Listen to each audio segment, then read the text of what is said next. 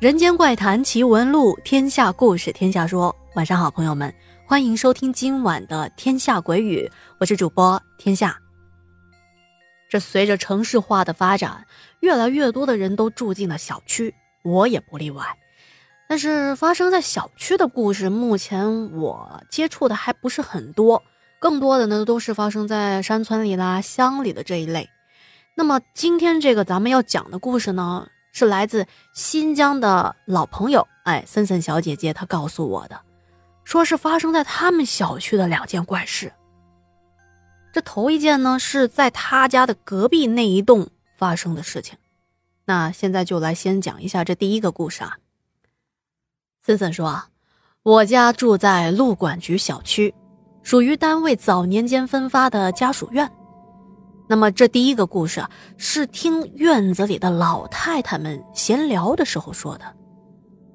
我家在十号楼，而出怪事的这一家呢，在九号楼。这里啊，要说明一下，九号楼和十号楼是连在一起的，不能很明显的区分开，只知道打头的是九号楼，尾巴是十号楼。这说起十号楼的这户人家。他们家有两个小孩都是男孩子。其中这老大呀，自打生下来身体就不怎么好，也不知道具体得的是什么病。据说啊，常年只能在家里待着，长到了七八岁还没怎么出过门，可能都没怎么上过学。根据去过他家的邻居说啊，这男孩有时候呢在客厅的沙发上躺着，有时候是在卧室里睡觉。后来据说躺着躺的身体都已经萎缩了，那可见这个男孩也没什么行动能力。而且这个小孩啊，对外面的世界非常的好奇。他在家的时候，经常是让爸爸妈妈扶着他，让他趴在阳台上看着楼下的小孩在底下玩包括家里来了客人，他都非常期待客人能够给他讲一些外面发生的事情。我是从来没有见过这个男孩的，都是听邻居们说的。后来这个孩子啊，年纪小小的就去世了，据说还是躺在客厅的沙发上去世的。在我们那边有个习俗，未婚的年轻人去世是不能拖的，要尽快的下葬。而且这一家人并没有大办丧事，一切都是悄悄摸摸的进行。丧礼办得非常的着急，也没有来得及完全去通知所有的亲戚们。那么这家在张罗丧事的这几天啊，白天都不在家，晚上也是忙得很晚才回来。而这一天刚好有一个远房亲戚来看望他们。这个亲戚啊，事先并没有提前跟这家人联系，好像是到了乌鲁木齐办什么事情，顺道来他们家探亲的。这亲戚到他们家的时候，天刚刚黑下来，这亲戚就敲他们家的门。我们小区每家每户都安装着两个大门，靠里的是木门，靠外的是合金的防盗门，这门上还蒙了一层防蚊纱网。这亲戚啊，敲了好一会儿，可是一直没有人来开门，他就估计可能是这家人没在家吧，就准备走了。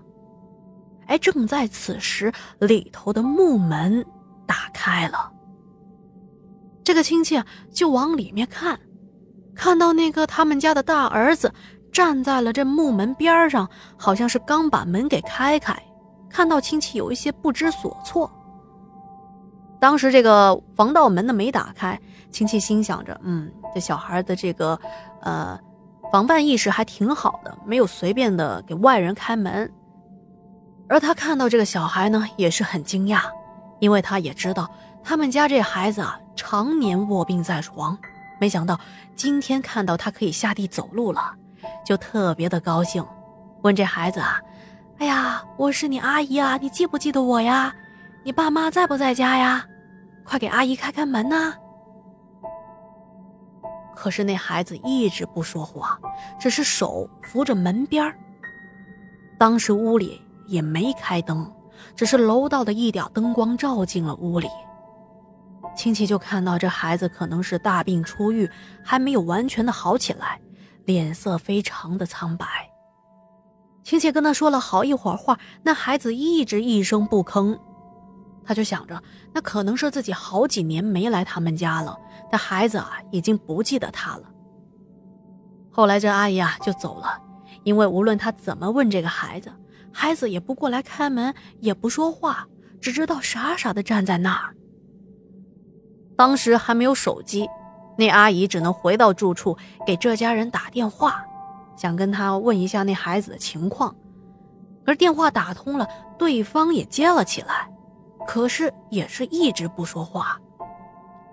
阿姨心想：“啊，那可能是他们家那大儿子接的电话吧。”那就说：“娃娃，是不是你爸妈还没回来呢？等你爸妈回来了，叫他们给我回个电话啊。”这亲戚刚说完话，电话就被对方给挂断了。到这个时候，阿姨觉得有一些奇怪，因为按照她以前对这个小孩的了解啊。那孩子以前不是这样的，是很有礼貌的，见到他都会跟他问好。那即使是好几年没见面，想不起来他了，那也不应该是现在这样。难道是家里发生了什么事情，导致孩子性格大变？这亲戚等到了第二天，又给这家人打了电话，这一次是他们家的大人接的电话。这亲戚一开始非常高兴的对他们家的大人说：“哎呀，娃娃能走路了，你怎么也没告诉我呀？我还是昨天去了你家我才发现的。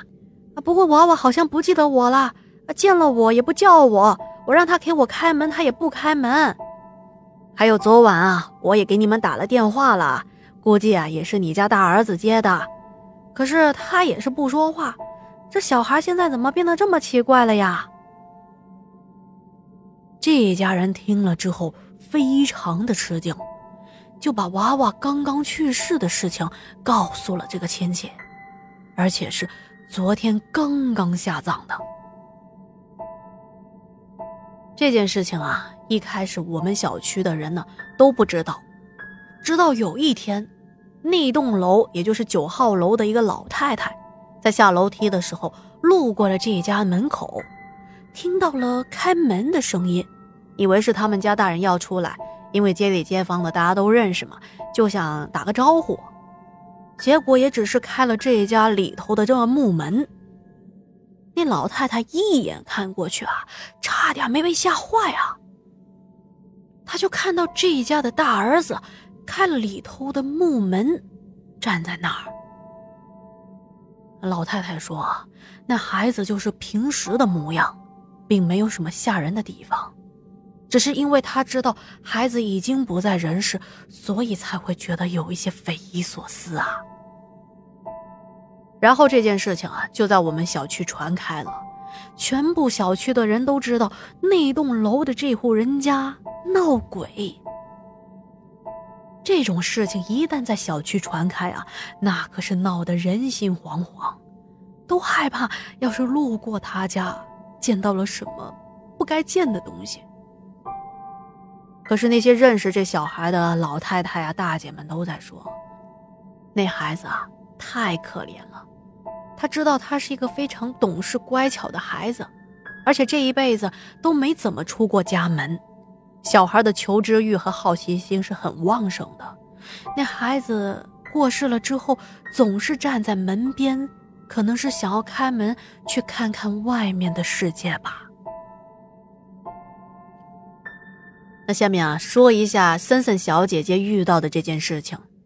她说，当时我们住在这个小区，是因为离我上的小学很近。由于是父母单位分的房子，不是新房，之前已经有别的人住过了，也是父母单位的人，但不是一个部门的，所以父母也不太清楚这前一家在房子里发生过什么事情，才会导致我住在那儿遇到了这件怪事。我记得很清楚啊，这一年的夏天，我当时在家里午睡呢。我们新疆这边很喜欢铺地毯，我当时就是睡在了铺了地毯的房间。这睡着睡着，朦朦胧胧之间就感觉房子在变，变得扭曲，好像是形成了一团漩涡。